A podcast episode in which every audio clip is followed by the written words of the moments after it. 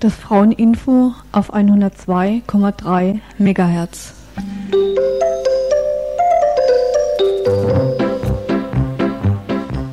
Ihr hört das Tagesinfo vom 26. Juni 1991. Groß und klein,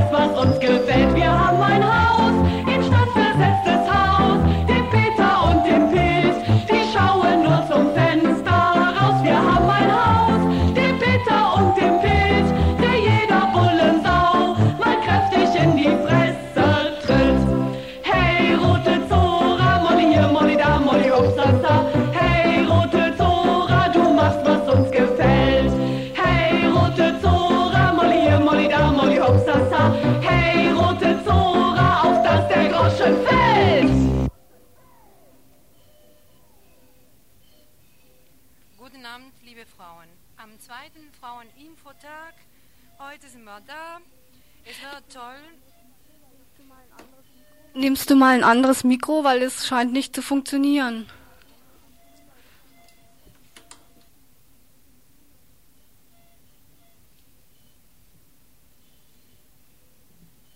Also nochmal zum zweiten Mal, liebe Frauen. Guten Tag, guten Abend oder sowas. Hallo, war. Am zweiten Fraueninfotag sind wir da. Es wird toll, wirklich sehr toll. Hinweise, Kritiken, Ergänzungen, Infos, Tipps, alles, was euch einfällt. Und das von vielen Frauen zu kriegen. Unsere Telefonnummer ist Freiburg Vorwahl 0761 und 31028 ist unsere Telefonnummer. Nichts gekommen. Also die Technik scheint mal hier wieder ziemlich durcheinander zu sein, deshalb wollen wir das mit ein bisschen Musik erstmal überbrücken.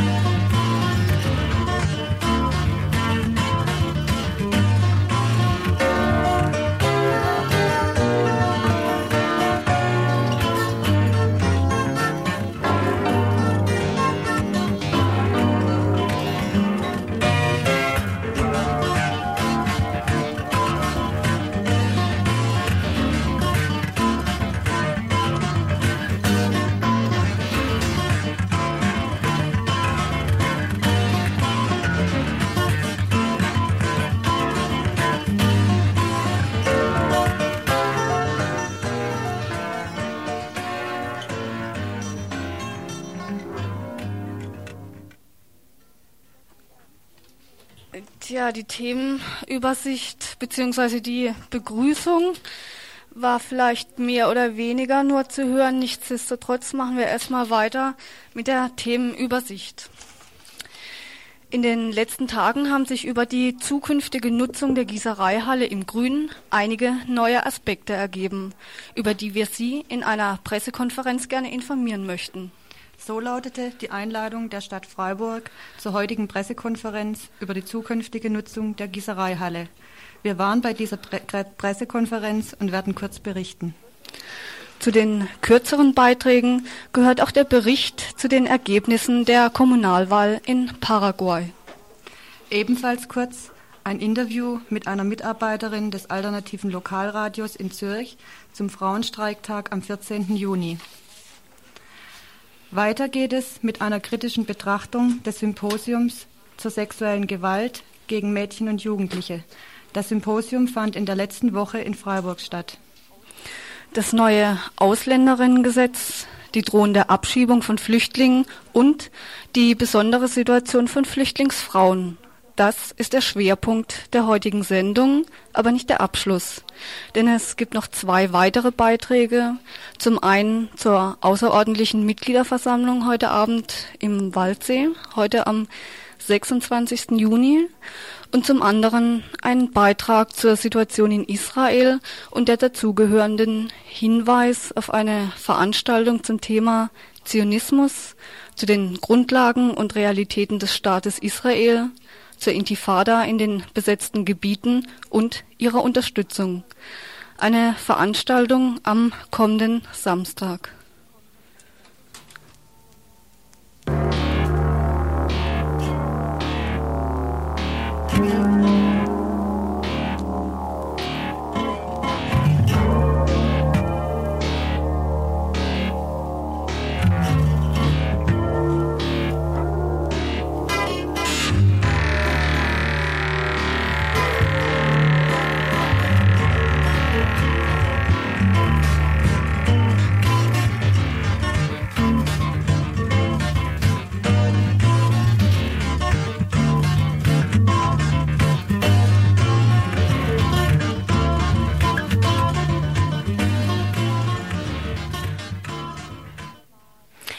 Ja, heute war die Pressekonferenz, äh, wo die maßgeblichen Stadtväter im buchstäblichen Sinne Böhme, Landsberg und Ungern-Sternberg äh, begründen wollten, äh, warum die Gießereihalle als Kulturzentrum äh, für sie gestorben ist. Die ganze Pressekonferenz äh, war ziemlich durcheinander. Äh, sie haben äh, erst ihre Beiträge vorgelesen und die rechtlichen Grundlagen äh, dargelegt, aufgrund dessen das nicht genehmigt werden soll. Indirekt kam raus, dass sie uns dem AAK den, den Vorwurf machen, wir wären selber schuld, dass es jetzt nicht genehmigt wird, weil wir angeblich unser Nutzungskonzept geändert hätten. Daraufhin haben wir natürlich ziemlich protestiert, weil seit 86 ist bekannt, was wir da machen wollen. Wir haben es seit 86 auch gemacht und sie können uns jetzt nicht den schwarzen Peter zuschieben und sagen, aufgrund eures Nutzungskonzeptes muss das Projekt jetzt sterben. Wir bleiben weiterhin bei unserem Vorwurf, dass wir sagen, dass äh, die Verwaltung den Gemeinderatsbeschluss, der den Umbau der Halle beschließt, nicht durchgesetzt hat, dass sie es vermasselt hat, das in den äh, Bauplänen in irgendeiner Weise äh, Art und Weise einzutragen und dass sie die Situation, die jetzt da ist mit äh, Adrian und Koch und den alten Wohnheimen IHK selber geschaffen hat. Da sind wir uns natürlich nicht einig geworden, da werden wir weitermachen. Im Großen und Ganzen geht es für mich jetzt vom AHK darum, abzuklären und zwar von unabhängig rechtlicher Seite auch und die Forderung an die Verwaltung zu stellen, unter welchen Bedingungen was überhaupt in der Gießereihalle genehmigt werden kann und was da falsch gelaufen ist. Ich denke, es gibt morgen da noch eine längere Sendung drüber, weil wir werden auch ziemlich viel Unterstützung brauchen, um da überhaupt noch was durchzusetzen, überhaupt noch ein Kulturzentrum zu bekommen in Freiburg, wo alle Gruppen und äh, Leute ihren Platz haben, wo ich es auch für die Frauen wichtig finde, aber mehr, da können wir noch mal drüber reden. Morgen Donnerstag zwischen 18 und 19 Uhr.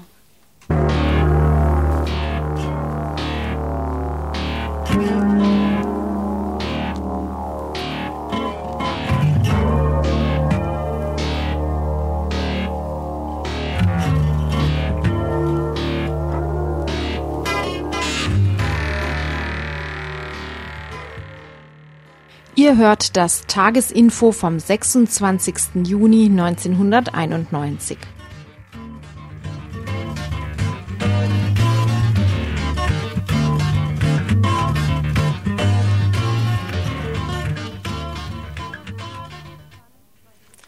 Auffallend bei den Kommunalwahlen in Paraguay Anfang Juni war die große Anzahl der weiblichen Kandidaten, die überall im Land angetreten sind und bei den politischen Veranstaltungen das Wort führten.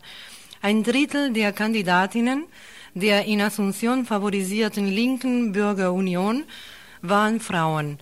Das ist für lateinamerikanische Verhältnisse ungewöhnlich. Nicht nur in Lateinamerika, zum Beispiel hier im Radio, nur 20 Prozent der Mitarbeiterinnen sind Frauen. Doch in Paraguay mussten sich sogar die Liberalen für Quotierungen entschließen und ein Viertel der Listenplätze den weiblichen Mitgliedern reservieren. Die Partei der Arbeiter, Partido Trabajador, hat sogar ihre Vorsitzende als Bürgermeisterin vorgeschlagen. Viele Stimmen haben sie nicht erhalten. Aber die Tatsache, eine Frau als Listenführerin aufzustellen, hat für viele, viel Wind gesorgt. Positiven Wind, meint Mina Feliciangeli, Chefin der Partido Trabajador. Mit dem Begriff Feminismus haben die Paraguayer, Paraguayerinnen, Madonna, schwieriges Wort, wenig zu tun. Das klingt, das klinge für sie fremd, meint Mina. Das Wort gehöre wohl eher nach Europa. In Südamerika sei die Situation eine andere. Gewiss, es gebe Probleme, die alle Frauen betreffen, sexuelle Gewalt, Machismo und Diskriminierung. Aber sie wollen diese patriarchalische Gesellschaft anders bekämpfen, meint Mina dazu.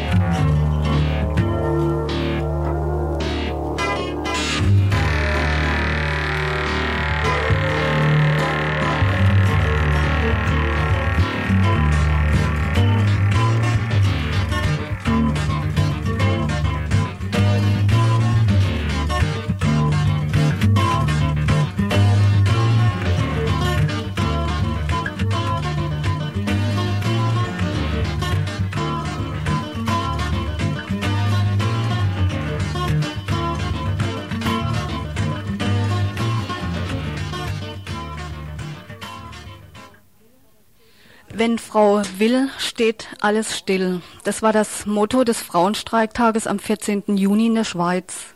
Gestern hatten wir Gelegenheit, mit einer Mitarbeiterin von LoRa, dem Alternativradio in Zürich, ein Interview zu führen. Als erstes die Frage nach den Forderungen der Frauen zu diesem Frauenstreiktag. Also die Forderung ist eine vorhanden, dass wir seit zehn Jahren den Gleichberechtigungsartikel in der Verfassung haben. Das heißt einerseits gleiche Rechte für Mann und Frau, andererseits gleichen Lohn für gleichwertige Arbeit. Dieser Artikel ist in keiner Art und Weise in die Wirklichkeit umgesetzt worden. Also Frauen verdienen nach wie vor 30 Prozent weniger durchschnittlich als Männer in der Schweiz. Auch mit den gleichen Rechten steht es überhaupt nicht so für Frauen. Und das der Streik war eigentlich zur Einforderung oder dem Nachdruck zu verleihen, dass da die Regierung endlich mal vorwärts macht, eben entsprechende Maßnahmen ergreifen, um die gleichen Rechte zu verwirklichen.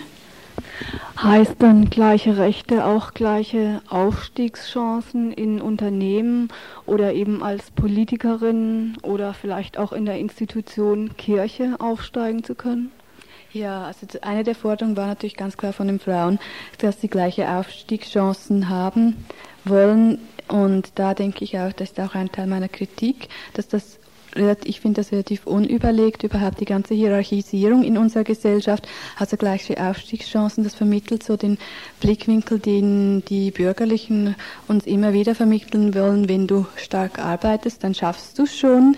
Und, aber da wird völlig vergessen, dass einfach nicht alle Frauen und Männer Chefinnen sein können oder auch nicht alle Top-Politikerinnen sein können etc. Also dass die Hierarchisierung immer welche Leute braucht, die unten bleiben, ob das Frau oder Mann ist. Das war der eine Kritikpunkt, den Bianca nannte. Ein anderer war, dass der Streik und die Forderung zu sehr auf die Situation weißer Schweizerinnen gemünzt war und dass die Situation von Ausländerinnen außen vor blieb. Ein Streik, so Bianca, ein Streik war es nicht, eher ein Aktionstag, an dem laut Gewerkschaftsangaben 500.000 Frauen in irgendeiner Form teilgenommen haben. Arbeitsniederlegung von Frauen ging von fünf Minuten bis zu einem ganzen Tag, wobei die Frauen oft durch Männer ersetzt wurden oder auch von nicht streikenden Frauen. zu den Reaktionen der Unternehmer? Da denke ich, da ist auch interessant die Reaktion der Arbeitgeber, der Bürgerlichen, die ganz nach schweizerischer Tradition versucht haben, das möglichst zu integrieren, also integrativ darauf zu reagieren. Es gab sehr eher weniger Drohungen oder vereinzelte Drohungen von fristloser Entlastung oder Entlassung, wenn eine Frau streikt, sondern es wurde versucht, von den Firmenleitungen her, vor allem bei größeren Firmen, die auf ihr Image achten, da Sachen zu organisieren, sei das, dass sie einen Kaffee und Kuchen für die Frauen organisieren mit Kaffeepause, sei das ein Beispiel, das mir bekannt wurde, ist von der Hürlimann Brauerei, das ist ein Bier in Zürich, die haben 500 Flaschen Hürli Frau gemacht, etikettiert und dies unter der Belegschaft verteilt. Oder auch an, ah, die, die Verkaufskette Migro, Supermarktkette, die hat ihren Frauen, die Frauen durften eine halbe Stunde später kommen, die Mann, Männer sind dann für sie an die Kasse gestanden. Die Nestle-Fabrik, Schokoladenfabrik hat ihren Frauen früher freigegeben, dass sie an den Aktivitäten teilnehmen konnte. Die ganze Bundesverwaltung in Bern hat ein Bildungsseminar für Frauen organisiert, wo tausende Frauen teilgenommen haben. Also ganz klar Versuche.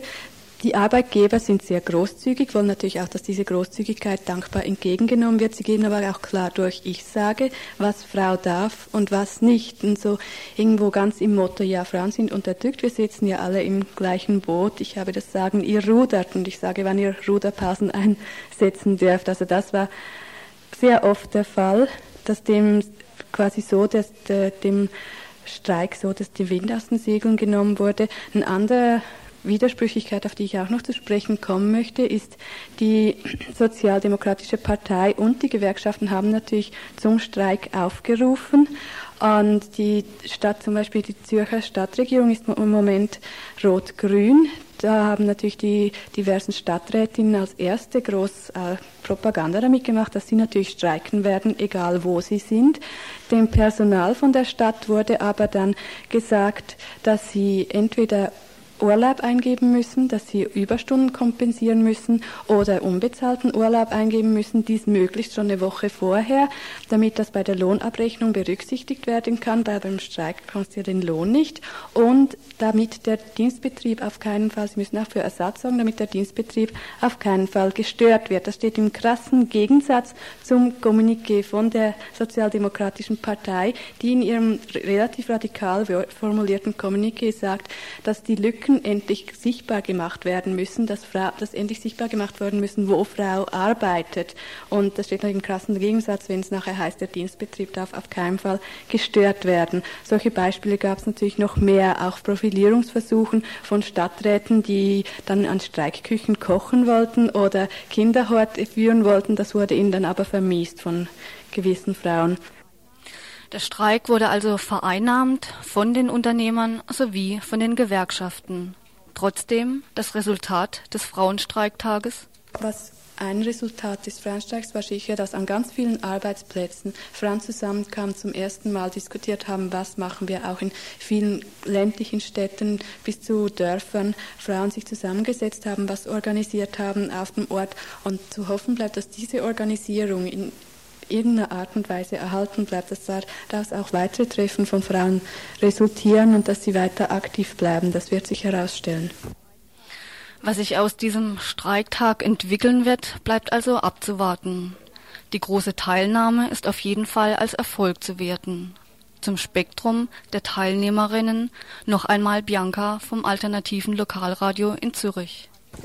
Also dass ganz viele Frauen am Frauenstreik teilgenommen haben außerhalb der Gewerkschaften drückt sich auch daraus, äh, darin aus, dass die Frauen ganz viele neue Forderungen aufgenommen haben. Sei das, dass sie die sexistische Bildung kritisieren. Also ich weiß von Schülerinnen, die Barbie-Puppen als Aktion verbrannt haben, um gegen die sexistische Bildung zu protestieren. Sei das, dass Frauen in einem Dorf, die haben eine Zeitung rausgegeben, dass sie Gewalt gegen Frauen thematisieren, dass sie die Situation von ausländischen Frauen, vor allem farbigen Frauen in der Schweiz thematisierten. Das sind alles Punkte, die die Gewerkschaften nicht aufgenommen haben. thank you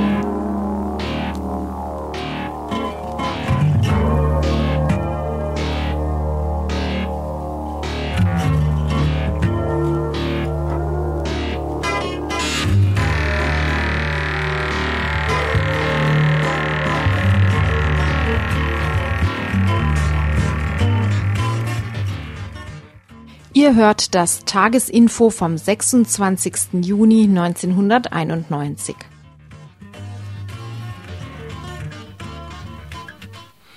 Ja, wie gestern schon im Frauen-Lesben-Radio angekündigt, kommt jetzt eine kritische Stellungnahme zu dem Symposium, das von der Stadt Freiburg unter dem Titel Sexuelle Gewalt gegen Kinder und Jugendliche veranstaltet wurde.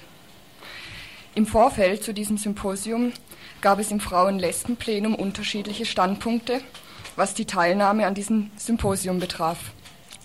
Es konnte jedoch kein Konsens gefunden werden und einige Frauen beschlossen, zu dem Symposium zu gehen. Wir, das sind vier Lesben, sind gegen eine Teilnahme an solchen Symposien und geben dazu nun unsere Stellungnahme ab. Die Normalität der Gewalt, die Gewalt der Normalität. Sexuelle Gewalt gegen lesbische und nicht lesbische Mädchen, Frauen und Lesben scheint heute nicht länger gesellschaftliches Tabuthema zu sein. Nach jahrelangem Totschweigen, trotz feministischer Studien und Aufklärungsarbeit, wird das Thema in Anführungsstrichen nun zum sozialen Problem erklärt. Sozialarbeiterinnen, Erzieherinnen, Stadträtinnen, sogenannte Expertinnen nehmen sich der Sache an. Die Tendenzen sind klar. Feministische Inhalte werden von herrschender Seite vereinnahmt, um diese weiterhin zu bestimmen, zu kontrollieren und in reformistische Bahnen zu lenken. Dagegen wehren wir uns.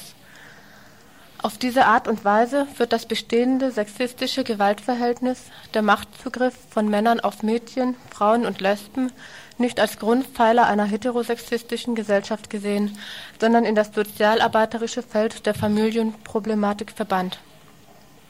Auch das ist Gewalt gegen Mädchen, Frauen und Lesben.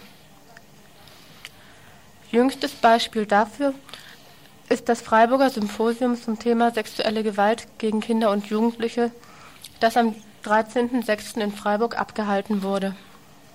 Von der Stadt organisiert werden schon im Titel Gewaltstrukturen, die sich immer gegen Mädchen, Frauen und Lesben richten, gezielt verschleiert.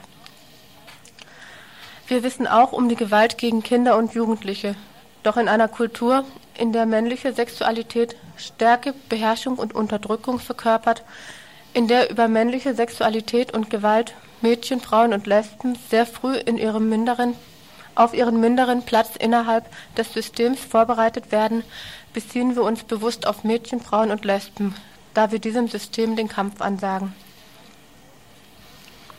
Auf dem Symposium sollte den männlichen und weiblichen Zuhörerinnen mit Hilfe von sogenannten Expertinnen die Problematik nahegebracht und nach genehmen Lösungen gemeinsam gesucht werden. Doch lassen wir uns nicht täuschen. Die Veranstaltung dient als Aushängeschild der StadtpolitikerInnen und als Alibi für deren scheinbare Offenheit der in Anführungsstrichen Thematik gegenüber. Hierfür werden Expertinnen benutzt und Inhalte missbraucht. Sehr deutlich wird dies in der öffentlichen Berichterstattung zu dem Symposium. Siehe dazu den BZ-Artikel vom 15.06.91. Feministinnen und deren Aussagen Feministinnen und deren Aussagen werden zwar erwähnt, Grundtenor des Artikels ist jedoch ein anderer.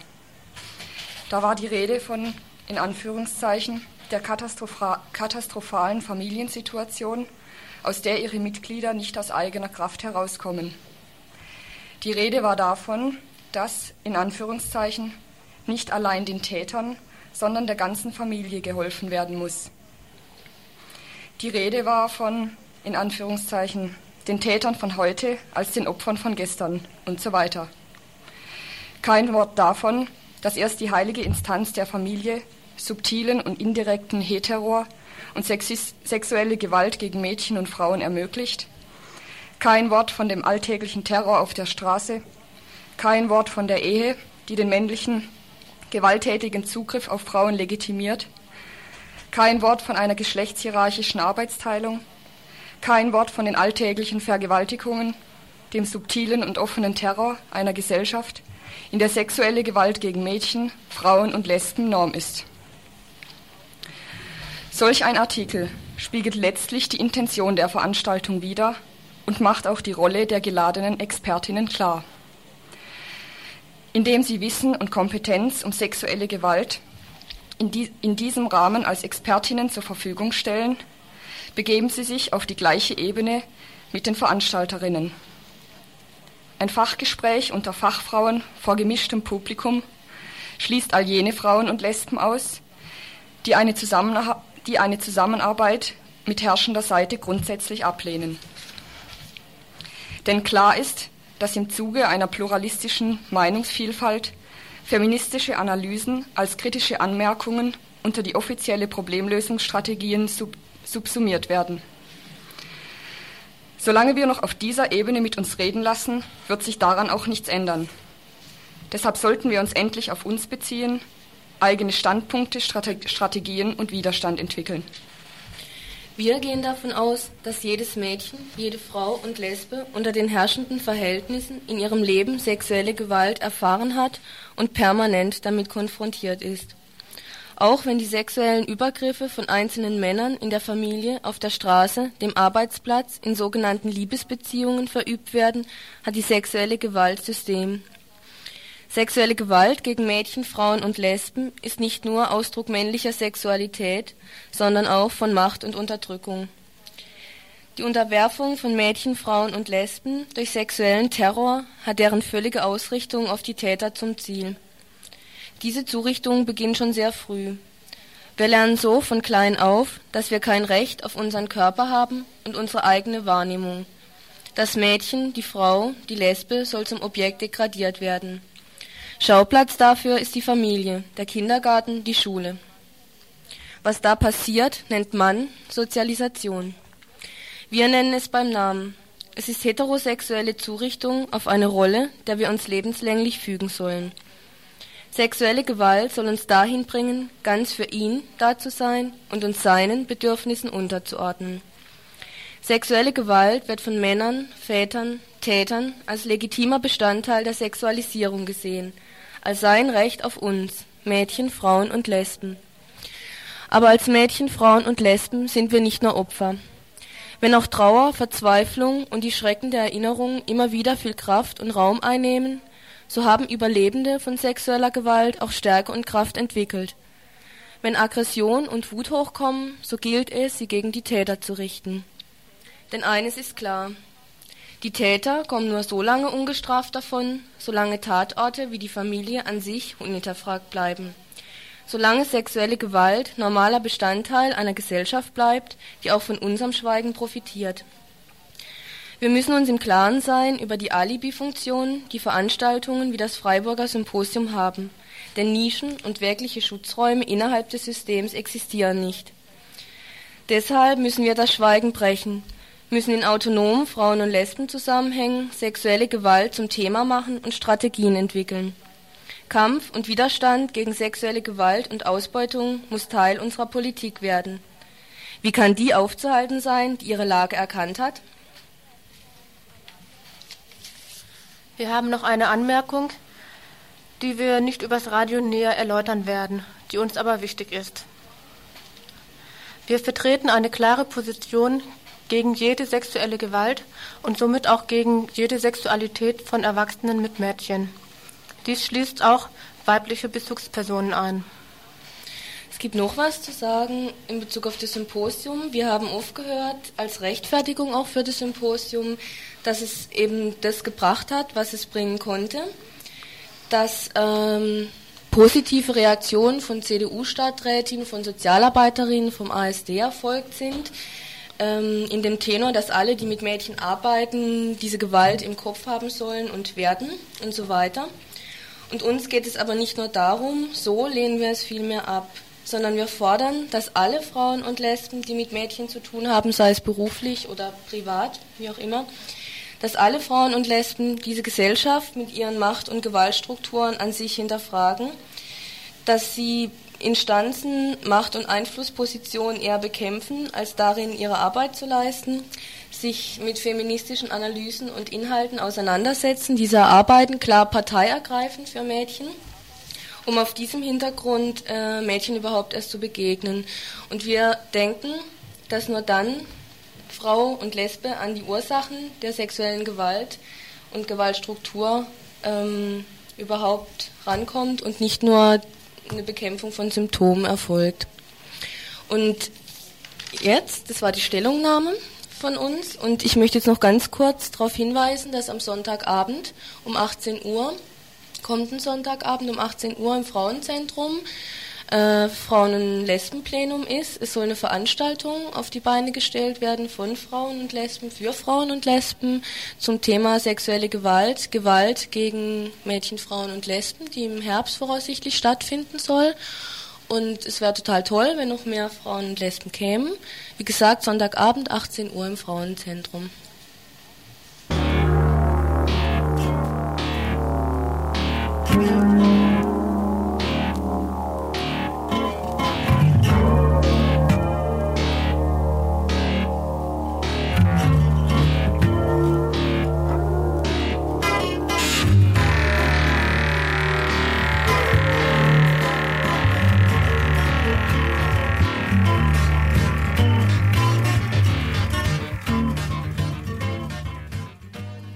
Ihr hört das Tagesinfo vom 26. Juni 1991.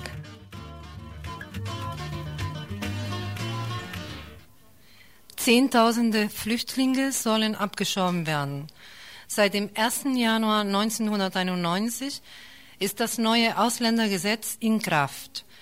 Dieses Gesetz hat nun direkte Auswirkungen auf die Aufenthaltsrechte Zehntausender de facto Flüchtlinge in der Bundesrepublik. Als de facto Flüchtlinge werden abgelehnte, aber geduldete Flüchtlinge bezeichnet. Von 100 gestellten Asylanträgen lehnt das Bundesamt für die Anerkennung als Asyl, oh, pardon, ausländische Flüchtlinge 97 ab und gewährt nur drei Flüchtlingen Asyl.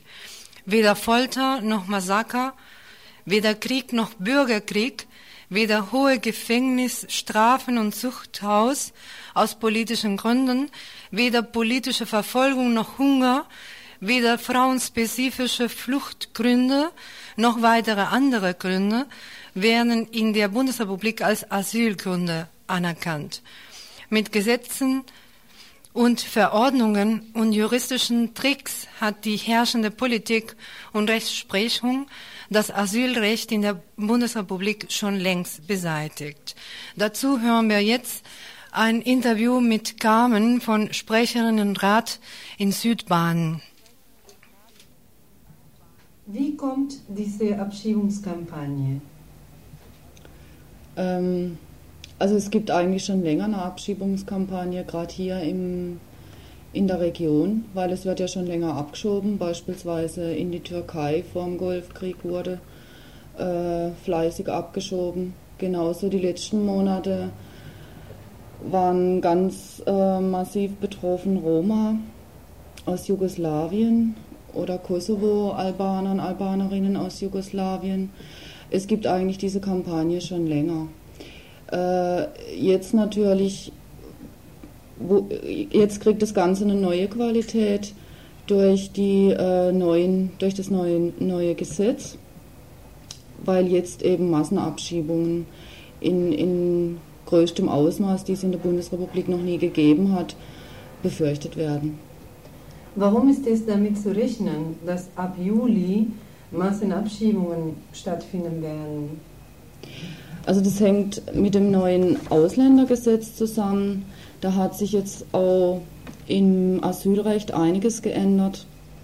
Speziell jetzt gerade äh, mit den Duldungen. Die Duldungen, die wurden bisher ausgesprochen, äh, auch von Ländern. Es gab Abschiebestopps in bestimmte Länder. Äh, nach dem neuen äh, Gesetz ist es jetzt so, dass eine Duldung auf Grundlage der Genfer Flüchtlingskonvention, also weil eine äh, Gefahr an Leib und Leben droht, wenn abgeschoben wird, dass die nur dann, äh, dass ein Flüchtling die nur dann kriegt, wenn das Gericht direkt bei der Asyl, beim Asylverfahren äh, so eine Duldung zuspricht und auch dann nur längstens für sechs Monate. Äh, das Ganze wird, kann nur verlängert werden und wird auch ähm, jetzt ganz zentralistisch gehandhabt über das Bundesinnenministerium, also über den Herrn Schäuble. Und welche sind äh, die Flüchtlinge, die dann besonders davon betroffen, betroffen werden? Also besonders betroffen sind jetzt ähm, eigentlich fast alle Flüchtlinge, die eine Duldung bisher gehabt haben. Es gibt ganz, ganz wenig Ausnahmen. Zum Beispiel ähm, mit Mosambik, Irak oder Äthiopien, wo wohl im Moment nicht abgeschoben wird. Das sind aber alles äh, momentane Sachen, die bestimmte Gründe haben, zum Beispiel im Irak, weil das äh, noch nicht klappt, dass da ein Flugzeug in Bagdad landen kann, von hier aus und so weiter. Im Prinzip sind alle Länder betroffen. Es sind Tamilinnen aus Sri Lanka betroffen, es sind Iranerinnen betroffen, es sind Kurdinnen betroffen. Afrikanerinnen, Asiatinnen, natürlich auch weiterhin äh, die Roma. Also fast ausschließlich alle Flüchtlinge, die bisher eine Duldung gehabt haben. Man muss dazu sagen, die meisten Flüchtlinge leben hier ja aufgrund einer Duldung, weil die Anerkennungsquote zwischen 3 und 5 Prozent sich befindet. Sag mal, unterscheidet es sich die Situation der Flüchtlingsfrauen von der der Männer? Ja, also die unterscheidet sich sehr wohl. Ähm, Frauen werden hier nicht anerkannt aufgrund frauenspezifischer Fluchtgründe. Sexuelle Gewalt, die überall auf der Welt äh, gegen Frauen angewendet wird, ist kein Asylgrund. Sexuelle Gewalt findet in jeder Form, in jedem, in jedem Land statt, das von Männern dominiert wird. Und das sind ja die meisten Länder und Staaten dieser Erde.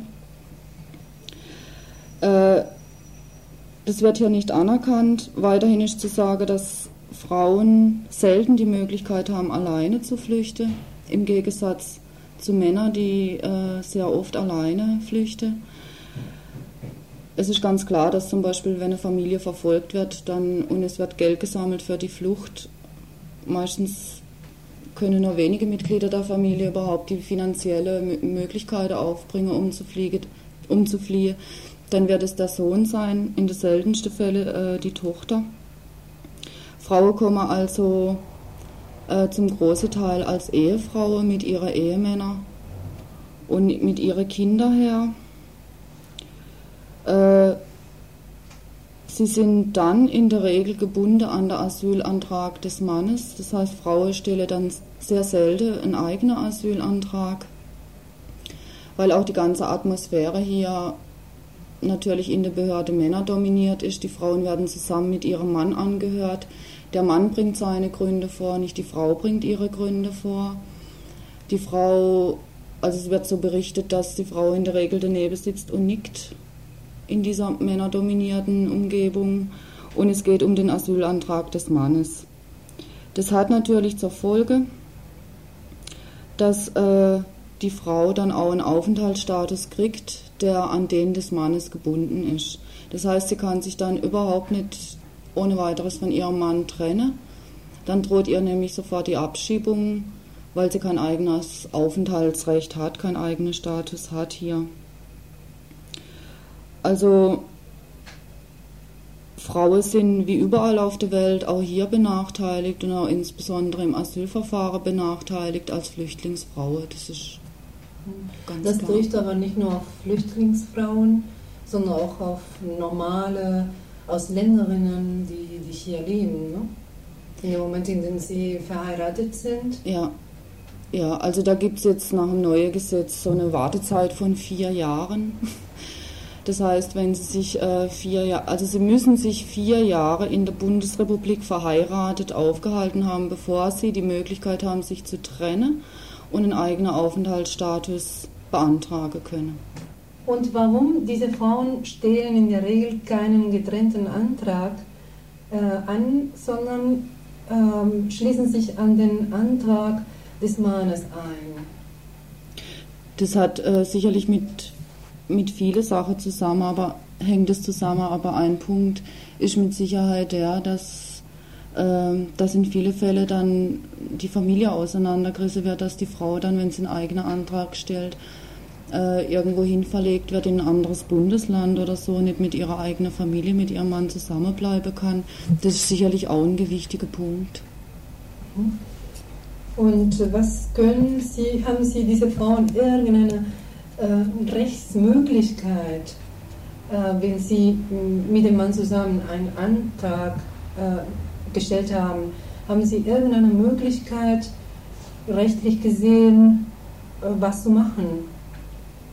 Dass Sie einen eigenen Antrag stellen, meinst du? Ja, wenn es da abgelehnt wird, das, den Antrag des Mannes? Also es ist halt so, dass, dass ähm, die Möglichkeit hier im Gegensatz zu Holland nicht besteht, äh, dass Asylgründe im Nachhinein eingebracht werden. Ne? Das ist sehr schwierig. Von daher muss das gleich am Anfang passieren und in der Regel ist das halt nicht der Fall. Mhm. Also der Mann wird abgeschoben, insofern auch gleich Frauen und Kinder. Also wenn der Mann abgeschoben wird, dann Frauen, Kinder auch. Ne? Das mhm. ist ganz klar. Warum wird die Massenabschiebung gerade jetzt durchgeführt? Ja, gerade jetzt, das ist also nicht eine willkürliche Sache, das hat äh, politische und ökonomische Bedeutung.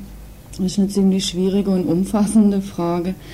Das müsste man auf alle möglichen Ebenen muss das weiter diskutiert und analysiert werden. Das steht einfach in diesem Kontext von Kolonisation, von Ausbeutung der sogenannten Dritten Welt von der deutschen Wiedervereinigung jetzt und äh, dem der EG 92 als Weltmacht mit dem Eurozentrismus und Rassismus.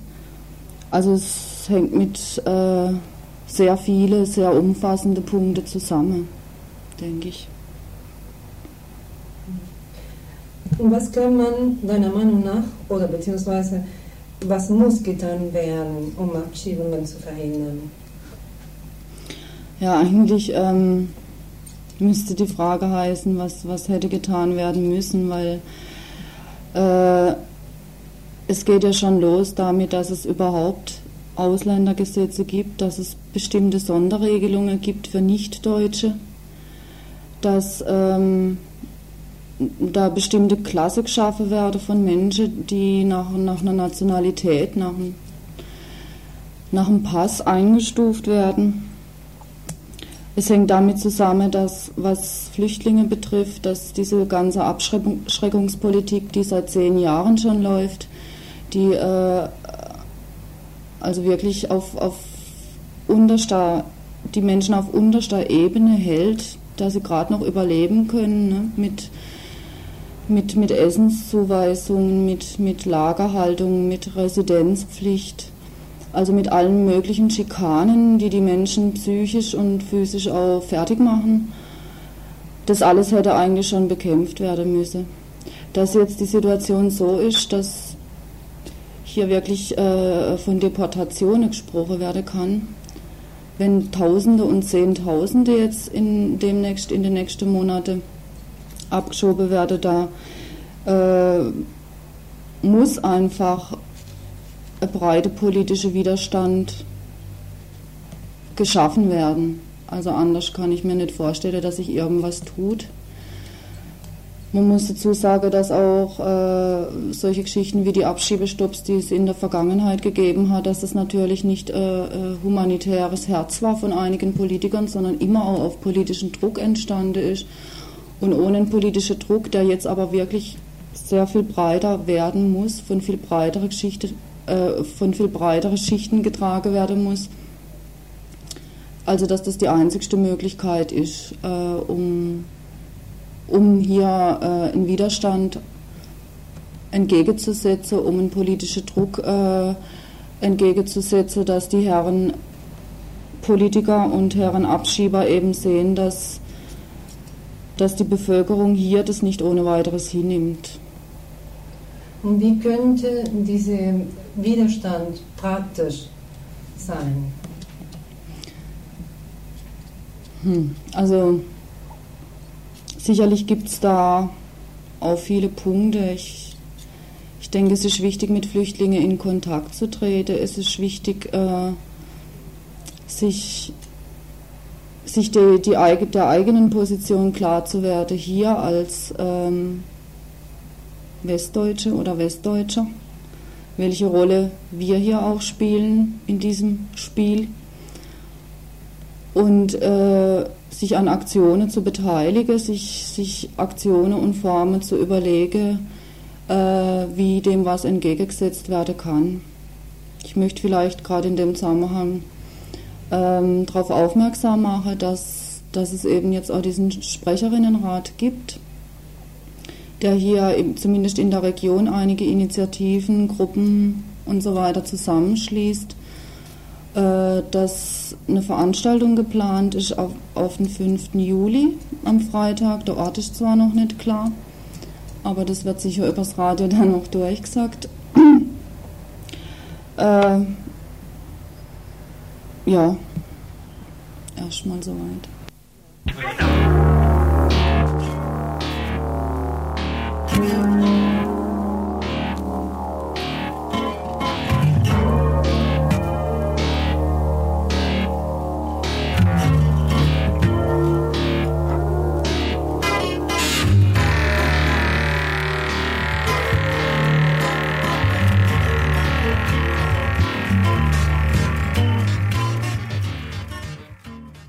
Ihr hört das Tagesinfo vom 26. Juni 1991.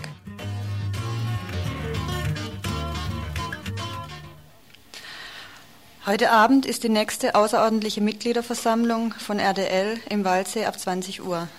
Dazu folgendes. Die Initiative Sozialistisches Forum und andere, die sich bei ihren diversen Veröffentlichungen taktisch tarnt als einige Mitglieder, Hörerinnen und Hörer von RDL, begann Ende April mit einer Antisemitismus-Anschuldigungskampagne. Zuerst gegen einzelne Redakteurinnen und Redakteure der Golfredaktion, später gegen die gesamte Redaktion und mittlerweile wird RDL als Propagandasender für Antisemitismus verrufen. Von Seiten der ISF wurde bereits zur letzten Mitgliederversammlung am 15. Mai im Waldsee ein Antrag mit fünf Imperativen vorgestellt.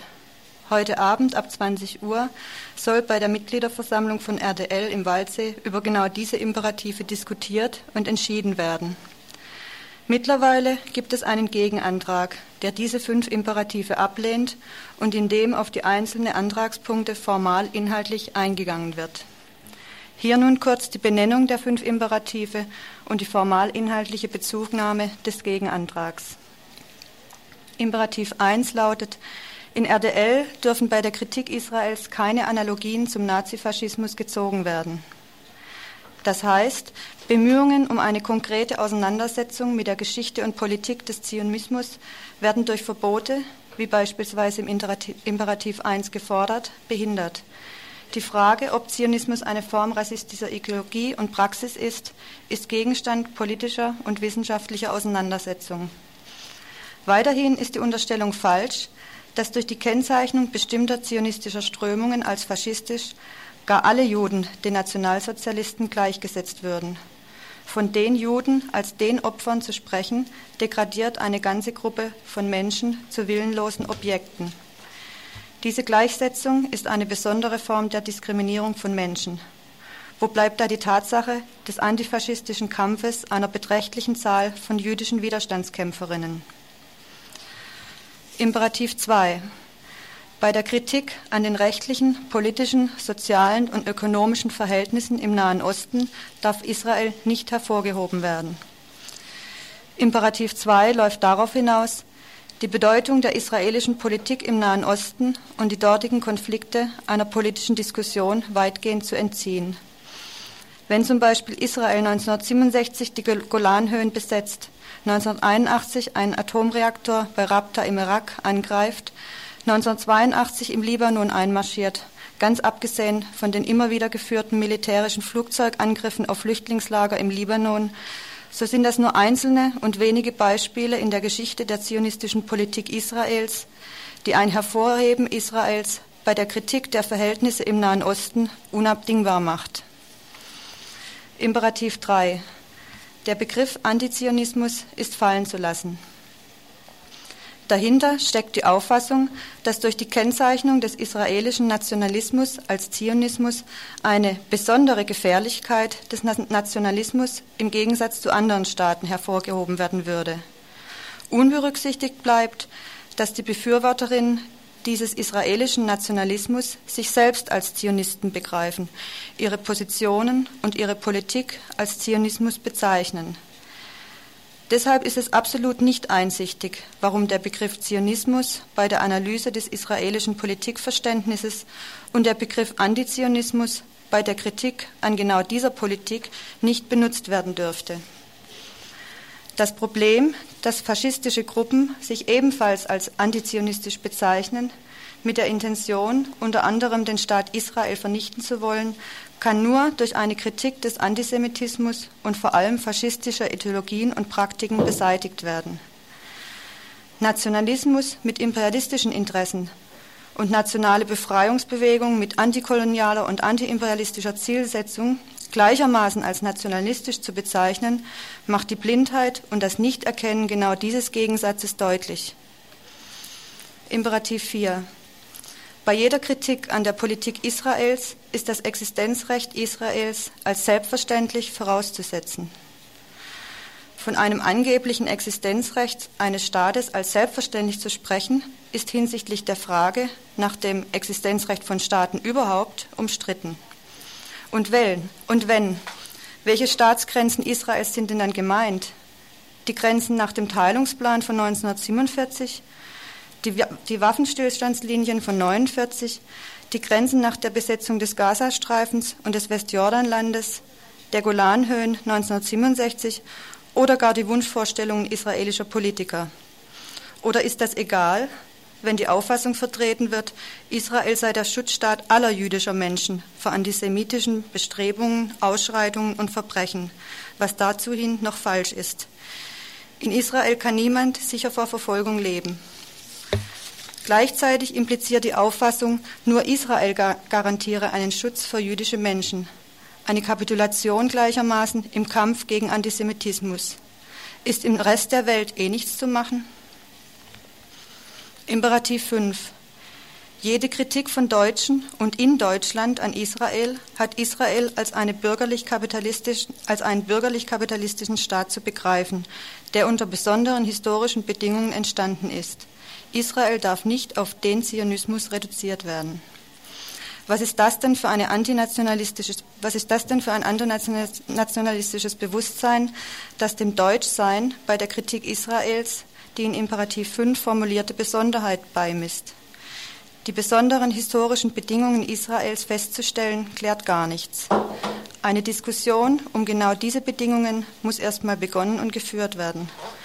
Warum soll jemand Antisemit sein, wenn er oder sie von der zionistischen Struktur des Staates Israel spricht? Schließlich sind es die Befürworterinnen des Staates Israel, die von Gründung Israels an und schon davor von der zionistischen Struktur dieses Staates nicht nur geredet haben. Dieser Staat fußt im Wesentlichen auf zionistischen Vorstellungen. Soweit mal die Zusammenfassung aus dem Gegenantrag bezüglich der von der ISF per Antrag an die Mitgliederversammlung aufgestellten fünf Imperative dass sowohl die Methode der Beschuldigung, der Denunziation und des Verrufs sowie die Form der Polemik, der Begriffsspalterei und des selektiven Umgangs mit konkreten historischen und aktuellen Beispielen der israelischen Praxis eine Diskussion behindert, ist klar. Eine Auseinandersetzung um die tatsächliche Problematik bezüglich der Frage Israel, Palästina und die BRD ist so nicht möglich. Eine Diskussion mit dem Ziel der konstruktiven Auseinandersetzung mit den Widersprüchen der politischen, sozialen, kulturellen und ökonomischen Verhältnisse im Nahen Osten kann auf der von der ISF und anderen eingeschlagenen Ebene nicht geführt werden. Vielmehr müsste es für die Linke in der BRD um folgende notwendige Punkte, ich will nur ein paar wenige nennen, gehen. Der historische und aktuelle Antisemitismus muss als besondere Form des Rassismus und als integraler Bestandteil von Kapitalismus und Patriarchat begriffen und bekämpft werden. Die Frage ist, wo äußert sich dieser alte bzw. neue Antisemitismus konkret? Wann und wo ist Kritik an antisemitischen, rassistischen und sexistischen Tendenzen sowohl außerhalb als auch innerhalb der Linken notwendig? Eine weitere Frage. Wo bietet jüdischen Menschen, genauso wie anderen rassistisch Verfolgten, wirkliche Fluchtmöglichkeiten vor ihrer Verfolgung, ohne diese Menschen zu benutzen für eine Flüchtlingspolitik, die ihrerseits beispielsweise palästinensischen Menschen aus Palästina unterdrückt und vertreibt? Die Forderung nach Öffnung der Grenzen und Bleiberecht für alle Flüchtlinge in dem Land ihrer Wahl wäre unter anderem hier notwendig durchzusetzen. Ein dritter Punkt. Es sollte für die Linke eigentlich keine Frage sein, nationale Befreiungsbewegungen und deren Organisationen mit antikolonialer und antiimperialistischer Zielsetzung, die für ein gesellschaftliches Selbstbestimmungsrecht, für soziale Befreiung und für die Beseitigung der Frauenunterdrückung kämpfen, zu unterstützen. Innerhalb der PLO beispielsweise kämpfen verschiedene Bewegungen und Organisationen für genau diese Ziele. Es gilt, sich mit ihnen genauso wie mit fortschrittlichen israelischen Oppositionsgruppen auseinanderzusetzen und sie zu unterstützen. Dafür notwendig ist jedoch die differenzierte und eindeutige Kritik am Zionismus, an der zionistischen Struktur und Praxis des Staates Israel und an seiner Zusammenarbeit mit imperialistischen und reaktionären Regimes international. Dieses Verständnis muss beispielsweise in Form konkreter Arbeit gegen die rassistische Politik und Stimmungsmache in der BRD umgesetzt werden.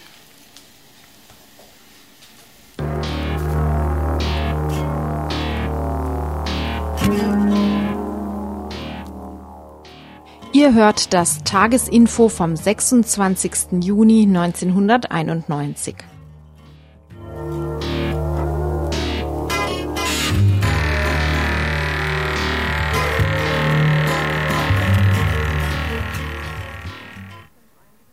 So, jetzt wird's noch reichlich knapp. Trotzdem ein paar wenige Worte zum letzten Beitrag. Zum politischen Interesse der israelischen Regierung. Das lässt sich vielleicht verkürzt, aber deutlich in einem Zitat ausdrücken. Ein Zitat in der Süddeutschen Zeitung vom 13. Mai 1991. Israels Ministerpräsident Shamir sagte da, wir werden unsere Rechte auf die besetzten Gebiete verteidigen.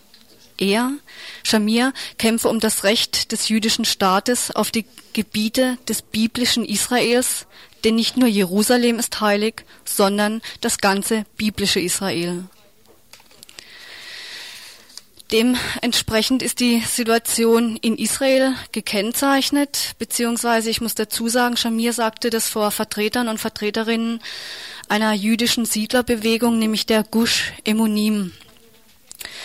Diese Siedlerbewegung ist kennzeichnend für die Situation in Israel, nämlich immer mehr Siedler bemächtigen sich der besetzten Gebiete. Der Wohnungsbau für jüdische Siedler wird in den besetzten Gebieten forciert. Palästinensischen Bauern und Bäuerinnen wird die Wasserzufuhr für die Felder unterbunden, sodass die Ernte vertrocknet und so weiter und so weiter. Ein anderer Teil der Realität in Israel wird beschrieben in einem Bericht, der heißt Die Lage der palästinensischen Kinder während des Aufstandes in den besetzten Gebieten. Ein umfangreicher Bericht von mehr als 1000 Seiten, der von der schwedischen Sektion Save the Children mitfinanziert wurde. Eigentlich hatten wir geplant, einen Teil dieses Berichtes daraus vorzulesen. Leider reicht die Zeit dazu nicht mehr. Ich möchte trotzdem noch den Generalsekretär des schwedischen Kinderhilfswerks Thomas Hammerbert dazu zitieren. Er sagte nämlich, die hier beschriebenen Verletzungen können nicht als ein paar Fälle von Willkür einzelner Soldaten abgetan werden. Sie wurden massiv und systematisch begangen und spiegeln Regierungspolitik wider. Ich denke, man kann die israelische Regierungspolitik als Ausdruck des Zionismus begreifen und benennen oder auch nicht. Man kann bei der Kritik an Israel Analogien zum Faschismus ziehen oder auch nicht. Man kann sich über die Bedeutung Israels im arabischen Raum streiten und die Palästina-Frage als ein Eckstein des Nahostkonfliktes begreifen oder auch nicht. Man kann sich um Definitionen, Zeitabschnitte, Interpretationen, Quellen und sonstiges streiten. Was steht, sind die vorhin beschriebenen Tatsachen und Realitäten. Aber so leicht geht es